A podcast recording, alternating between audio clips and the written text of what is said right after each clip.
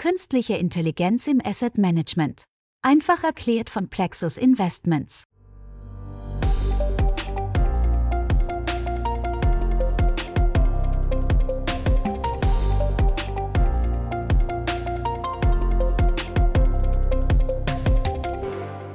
Liebe künstliche Intelligenz und Asset Management Interessierte, herzlich willkommen bei der zweiten Folge des Podcasts Künstliche Intelligenz im Asset Management einfach erklärt. Der US-amerikanische Unternehmensberater und Autor Geoffrey Moore hat gesagt, ohne Big Data-Analysen sind Unternehmen blind und taub und irren im Internet umher wie Rehe auf der Autobahn. Gilt das auch für Asset Manager? Mal hören, was meine Gesprächspartner gleich in diesem Zusammenhang sagen. Der Podcast wird übrigens betrieben vom Vermögensverwalter Plexus Investments und von der Fondsgesellschaft Universal Investment. In 26 Folgen erläutern jeweils zwei Interviewpartner, wie künstliche Intelligenz und maschinelles Lernen funktionieren, wo es beides im Asset Management bereits gibt und welchen Nutzen diese technologischen Anwendungen bringen. Dabei gehen wir von A bis Z vor, das heißt in jeder Folge thematisieren wir in alphabetischer Reihenfolge einen in der KI-Welt häufig genutzten Begriff. In der vorigen, der ersten Folge, haben wir mit A bzw. Artificial Intelligence begonnen und jetzt geht es weiter mit B bzw. dem Begriff Big Data. Ich bin Mario Müller-Dofel, der Moderator des Podcasts meine Gesprächspartner in dieser Folge sind jene, die Sie schon von Folge A kennen. Ich stelle sie in wenigen Sekunden noch einmal kurz vor.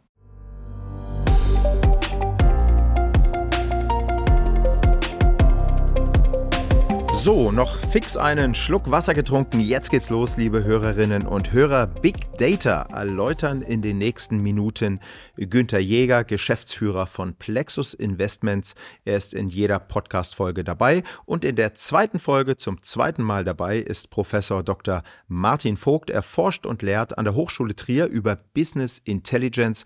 Davor hat er in der Finanzbranche gearbeitet. Details zu seinem Werdegang, zu seiner Forschung und zu seinen unternehmerischen pädagogischen Tätigkeiten erfahren Sie auf der Website der Hochschule Trier und unter cure-intelligence.com.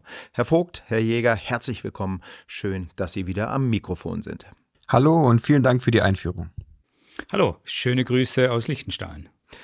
Herr Professor Dr. Vogt, ich frage immer wieder mal Fachleute, was sie unter Big Data verstehen. Gefühlt fragt man zehn Personen und bekommt 15 sich unterscheidende Antworten. Warum ist das so und wie definieren Sie Big Data? Das ist zum einen so, weil Big Data ein sehr neuer Begriff ist und zum anderen ist ein Merkmal von Big Data gerade die Vielfalt in den Daten. Das können deshalb zum Beispiel Sounddaten sein, die gerade in der Industrie sehr entscheidend sind, um zum Beispiel zu entscheiden, ob Maschinen kaputt gehen. Deshalb werden häufig Sound aufgenommen, um zu sehen, ob eine Maschine sich zum Beispiel anders anhört. Mhm. Oder es können auch Social-Media-Daten sein, um Texte zu analysieren automatisch, um Millionen von Twitter-Tweets zu analysieren. Es können Newsblogs sein, es können Bilder sein, es können Statistiken sein oder auch Texte. Mhm. Diese Vielfalt ist, macht dieses Thema auch besonders spannend. Und ähnlich wie bei künstlicher Intelligenz würde ich auch deshalb eine eher weiche Definition bevorzugen. Ich habe jetzt hier eine von Adrian Merv, der das definiert als Big Data sind Daten, die in ihrer Größe so gewählt sind, dass sie in der klassischen Datenhaltung, Verarbeitung, Analyse auf konventioneller Hardware nicht möglich sind. Ja, das verstehe sogar ich, Herr Professor Vogt, wunderbar. Aber wir können gerne noch ein bisschen tiefer gehen. Gibt es zum Beispiel so etwas wie feste Merkmale, die so Datenmassen haben müssen, um wirklich Big Data zu sein? Gibt es da etwas? Absolut. Es gibt verschiedene Merkmale, die Big Data entscheidend sind. Ich habe jetzt einmal drei herausgewählt. Das ist zum einen die Datenmenge. Klar, Big Data, große Datenmengen. Ja, denken Sie an Millionen Twitter-Tweets oder 150 Millionen Webseiten, Blogs, die durchgeforstet werden, um etwa Investments zu screenen, ob dort ESG-Kriterien alle erfüllt sind. Das zweite Kriterium ist häufig da diese Datenvielfalt, die eben schon angesprochen wurde. Es gibt verschiedene Datenstrukturen. Texte zum Beispiel und Bilder sind unstrukturiert. In dem Sinne, in der klassischen Datenhaltung hatten sie Excel-Tabellen. Ja, sie hatten Datenbanken, die als Tabelle waren und dort hatten sie zum Beispiel, ich habe Kunden 1, 2, 3, die machen Umsatz XYZ.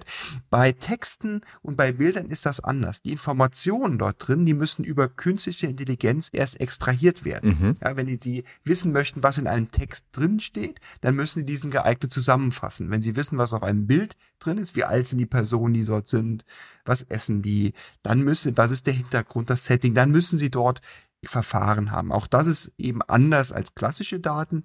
Und das dritte Kriterium, was ich hervorheben möchte, ist Geschwindigkeit. Daten ändern sich häufig rasant und sollten deshalb auch in Echtzeit am besten ausgewertet werden können. Zum Beispiel, wie gesagt, wenn Sie Investments, Neuinvestments, wenn Sie sehr schnell handeln möchten, nach ESG-Kriterien screenen möchten. Das sind so diese drei Kriterien, die ich jetzt einmal genannt habe. Ja, vielen Dank. Und äh, es hört sich an, als wäre Big Data wirklich fast unendlich. Herr Jäger, lassen Sie uns trotzdem mal versuchen, die Datenwelt, diese Riesenmengen etwas einzugrenzen. Welche Big Data sind, also sozusagen Big Data, sind für das Asset Management besonders interessant? Wir selber unterscheiden entlang zweier Dimensionen. Die erste Dimension unterscheidet zwischen strukturiert und unstrukturiert. Auf der zweiten Dimension unterscheiden wir zwischen Financial und Non-Financial Data. Schauen wir uns die erste Dimension kurz an. Dabei geht es um strukturierte Daten. Das können, wie Professor Vogt sagt, Daten, die vorliegen in Form einer Tabelle oder Liste. Informationen sind direkt ersichtlich. Sie haben zum Beispiel eine Liste mit Geburtsdaten einer Datenbank. Jeder kann einfach mit einer Excel-Formel das Alter ausrechnen. Mhm. Wenn Sie hingegen Bilder von denselben Personen haben, dann kann der Mensch zwar ungefähr schätzen, wie alt die Person ist. Er kann sagen, Person A ist älter oder jünger als Person B.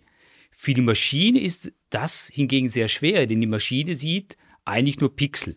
Hier sprechen wir von unstrukturierten Daten, weil die Bilder erst verarbeitet, also strukturiert werden müssten, um die Informationen daraus herzuleiten. Die zweite Dimension sind dann Financial Data oder Finanzdaten. Das sind Daten, die unmittelbar mit Unternehmen oder Wertpapieren zusammenhängen oder ökonomische Daten. Das letzte, Non-Financial Data, ist sehr einfach gesagt der Rest. Wichtig, in unserem Jargon sprechen wir bei strukturierten Finanzdaten nicht von Big Data. Aha. Können Sie mal ein paar Beispiele nennen? Also Sie haben jetzt schon welche genannt, aber was sind denn so ganz konkrete Daten, die Finanzunternehmen brauchen, um zum Beispiel äh, geeignete Assets zu finden, geeignete Unternehmen zu finden oder auch richtige Kaufzeitpunkte oder Verkaufszeitpunkte zu finden. Fangen wir vielleicht mit den strukturierten Non-Financial Data an. Die mhm. haben vielleicht die geringste Bedeutung auf den ersten Blick. Das können zum Beispiel Verkehrsstatistiken sein oder auch Wahlergebnisse. Unstrukturierte Financial Data sind zum Beispiel Texte aus Geschäftsberichten, das können Protokolle von der US-Notenbank sein und so weiter. Unstrukturierte Non-Financial Informationen sind wahrscheinlich die mächtigste neue Kategorie. Das sind zum Beispiel Satellitenbilder, Standortdaten von Mobiltelefonen, oder auch Nachrichten in klassischen oder sozialen Medien. Ja, wozu braucht ein Fondsmanager oder eine Fondsmanagerin Verkehrsstatistiken oder Standortdaten von Mobiltelefonen. Nehmen wir erst das Beispiel von Verkehrsstatistiken und betrachten die Verkehrsstatistik der Autobahn zum Flughafen Frankfurt.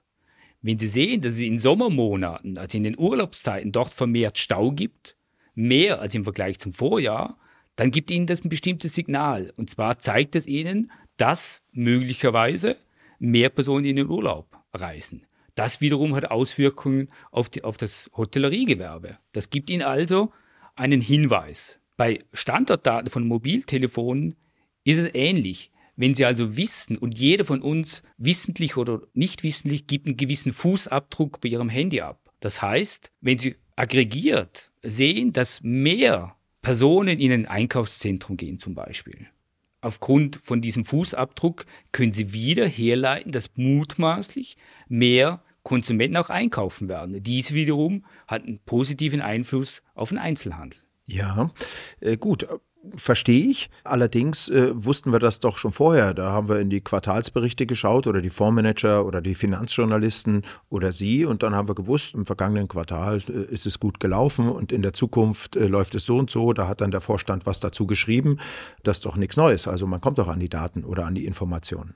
Nicht über die Daten sind das Neue. Was aber relevant ist, dass Sie zum einen entweder die Information schneller kriegen, Sie kriegen sie vielleicht sogar taggenau, Beispiel Inflation. Sie können Inflation eigentlich täglich messen. Sie müssen nicht warten, bis die monatlich herausgegeben wird.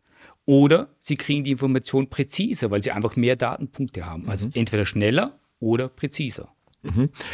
Gut, also das heißt, äh, wenn ich wissen will, wie läuft es im deutschen Einzelhandel und ich habe solche Daten, dann kann ich das eigentlich heute sofort sehen. Realtime vielleicht sogar, oder? Wenn Sie die Information, wenn Sie die Daten haben und diese verarbeiten können, ja. Mhm. Gut, Dankeschön. Herr Professor Vogt, jetzt ist mir natürlich eingefallen äh, bei den Erläuterungen von Herrn Jäger, wie ist das wohl mit dem Datenschutz? Ich meine, wir hören hier Standortdaten, wir hören äh, ne, Mobiltelefone. Ist das immer sicher? Dürfen die, meinetwegen Asset Manager, denn diese Daten einfach so erheben? Im Prinzip ist es so, dass natürlich Datenschutz immer ein Thema ist. Und in der Vergangenheit gab es dort auch, äh, Stichwort Cambridge Analytica, einige Punkte, die nicht optimal gelaufen sind, ja, wo sich mit den neuen Datenquellen, in dem Fall zum Beispiel Facebook oder anderen, in Wahlkämpfe eingemischt wurde.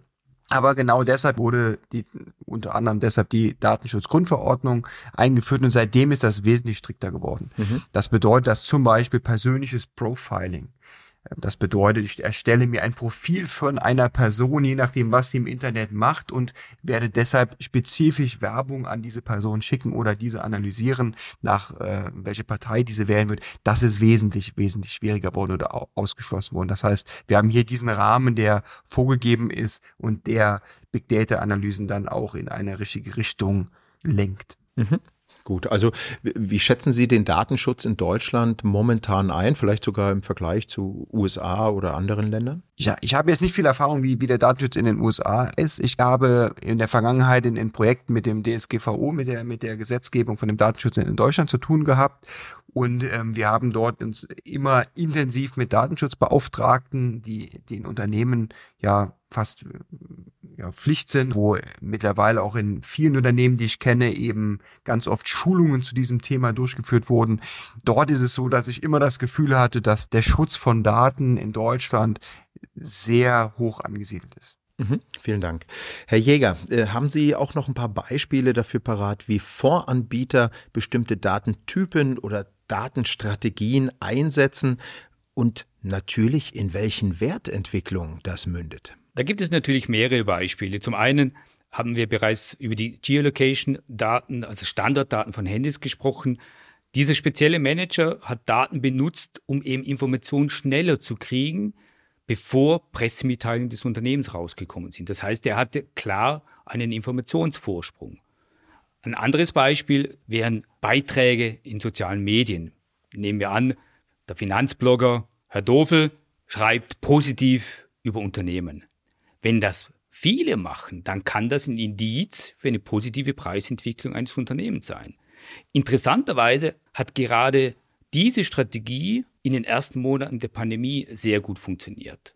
Mutmaßlich auch deswegen, weil sehr viele im Homeoffice waren und natürlich auch Zeit hatten, um sich vermehrt in sozialen Beiträgen über Unternehmen zu äußern. Und damit kann man dann, ich sag mal, eine positive Wertentwicklung bei Investmentfonds erzielen. Im Fall von Social Media hat das in der Tat dazu geführt, dass in der Pandemie in einer Phase, wo Sentimentstrategien gut funktioniert haben, auch sehr gut funktioniert hat. Man muss dazu sagen, dass es aber auch da Phasen gibt, wo es weniger funktioniert und wo es mehr funktioniert. Mhm. Ähm, als ich mich für diese Podcast-Folge ein bisschen über Big Data und Fondsmanagement äh, belesen habe, ist mir öfter der Begriff Alpha Decay untergekommen. Die Erläuterung, was das ist, also ich habe mich dann dafür interessiert, die waren aber immer sehr kompliziert, also für mich sehr äh, schwer verständlich. Können Sie das bitte mal einfach erklären, Herr Jäger? Lassen Sie mich es versuchen.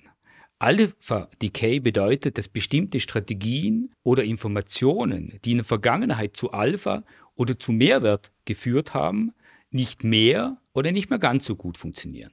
Das ist grundsätzlich ein typisches Problem für Quantmanager, aber eben auch für Manager, die alternative Daten verwenden. Gründe können zum Beispiel sein, das Marktumfeld hat sich geändert. Das heißt, die Strategie hat in einem bestimmten Marktumfeld funktioniert, das hat sich geändert, im Moment funktioniert es nicht. Wenn sich Historie da nicht wiederholt, dann wird das Modell unbrauchbar. Mhm. Bei Informationen aus der alternativen Welt kann es sein, dass mehr und mehr Personen dieselbe Information verwenden. Somit verliert die Information an Mehrwert oder an Kraft. Mhm. Das heißt, man muss also mit seinen Datenstrategien im Asset Management auch irgendwie so ein bisschen weiter vorne sein als die anderen. Ne? Das reicht nicht, dass man die einfach macht. Ja, das Tragische ist ja auch da, dass speziell Informationen, die zu einer großen Überrendite funktioniert haben, natürlich sehr schnell kopiert werden. Das mhm. heißt, bei großer Überrendite mutmaßlich ist Alpha Decay größer als bei Informationen, die zu einer kleinen Überrendite resultieren und somit unterm Radarschirm bleiben. Ja. Das gilt nicht immer, aber Alpha Decay ist doch vermehrt zu sehen. Mhm. Gut, danke. Ich glaube, ich habe es jetzt verstanden. Wunderbar, passt zu unserem Motto hier einfach erklärt. Ich glaube, das haben Sie jetzt gemacht. Herr Professor Dr. Vogt, das letzte Wort geht an Sie. Meine Frage, wie beurteilen Sie das Zukunftspotenzial von Big Data bzw. Big Data Analysen mit Artificial Intelligence für die Finanzwirtschaft, insbesondere für das äh, Portfolio Management? Ja, ich sehe da einige Anwendungsmöglichkeiten und ein super Potenzial. Mhm. Ich möchte vielleicht einmal das Beispiel von Herrn Jäger aufgreifen mit den Satellitendaten. Gerne. Er hatte dort schon spannende Anwendungsmöglichkeiten genannt. Es gibt dort weitere. Also zum Beispiel kann man sich die, die Füllstände von Lagerstätten anschauen. Ja, gerade ist ja Gas- und Gasfüllstände ein Thema, aber es gibt auch andere Lagerstädte. Auch das kann man mit Satellitendaten schauen, um zu sehen, wie die Wirtschaft ist. Man kann sich den Schiffsverkehr und die Warenwirtschaft anschauen. Man kann sich, wenn Sie zum Beispiel einen Produzenten von Schokolade haben, könnten Sie sich mit Satellitendaten die Lage der Hauptschokoladenplantagen ähm, anschauen, wie dort das Wachstum ist. Sie könnten bei Naturkatastrophen, denken Sie an andere Finanzinstrumente wie Catastrophic Bonds. Das sind Bonds, die zahlen, die quasi Versicherer benutzen, um sich abzusichern die, wenn eine Naturkatastrophe kommt, dort quasi, äh, ja, vereinfacht gesprochen Geld zahlen. Auch dort können Sie die Schäden einschätzen mit Satellitendaten. Also Sie sehen, es gibt allein bei dieser einen Datenquelle unglaublich viele interessante Anwendungsmöglichkeiten. Und da kommen dann natürlich noch diese ganzen Textanalysen hinzu von, von Social Media Daten, die angeklungen sind, von der Regulatorik, von Marktanalysen, von Prozessautomatisierung. Also ich sehe dort unglaublich viele spannende Anwendungsmöglichkeiten. Ja, jetzt ist mir doch noch eine Frage eingefallen äh, während Ihrer Antwort. Sie haben ja nun gute Verbindungen auch in die Finanzwirtschaft wegen der Forschung und wegen Ihrer früheren Jobs. Wie sehen Sie denn da die Stimmung in Bezug auf KI? Ich meine, das ist ja was völlig Neues. Es ist kompliziert. Äh, nicht jeder ist technisch affin. Es gibt viele aktive Fondsmanager. Wie sehen Sie das? Jubeln die da, wenn Sie mit Ihrer Forschung kommen und sagen, Mensch, da geht doch noch dieses und jenes? Ich sehe, dass das Thema mit den Asset Managern, mit denen ich zu tun habe, bei allen auf der Agenda ist. Und im, Wesentlichen tasten sich viele, die ich kenne, jetzt ran an das Thema. Also die Bedeutung ist auf jeden Fall da. Es mhm. werden Projekte gegeben, es wird auch Budget dafür äh, freigegeben und die testen sich ran. Der erste Schritt, den ich oft sehe, ist, dass man erstmal bestehende Prozesse automatisieren möchte, um quasi zum einen operationelle Risiken zu reduzieren und zum anderen, um eben ja schneller zu sein und Fehlerquellen Quellen rauszunehmen. Auf der anderen Seite sehe ich auch immer öfter Dinge, die Richtung Anwendungen gehen, die smart sind, die Sachen vorselektieren, die, die andere Dinge tun. Von daher sehe ich schon, dass das Thema auf der Agenda ist. Mhm. Ja, dann heißt das, liebes Publikum, das Thema ist gekommen, um zu bleiben. Professor Dr. Vogt von der Hochschule Trier, herzlichen Dank für Ihre Ausführungen. Ich freue mich schon darauf, Sie in einer der kommenden Podcast-Folgen wieder am Mikrofon zu haben. Bis zum nächsten Mal. Vielen Dank und bis zum nächsten Mal.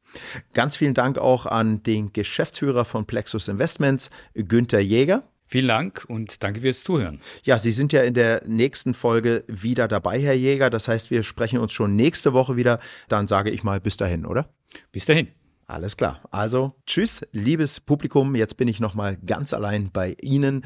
Bleiben Sie bitte noch kurz dran.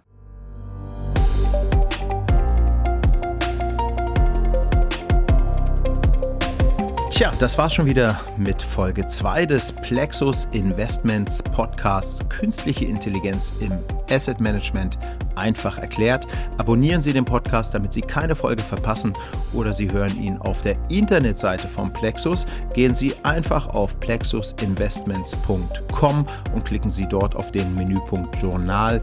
Dort finden Sie nun auch diese zweite Folge. Und hören Sie ruhig auch mal in Folge 1 rein. Da geht es um den Buchstaben A bzw. um den Begriff Artificial Intelligence. Tja, und die dritte Folge geht dann natürlich weiter mit einem Begriff, der mit C anfängt. Bis dann und viele Grüße, Ihr Mario Müller-Dofel.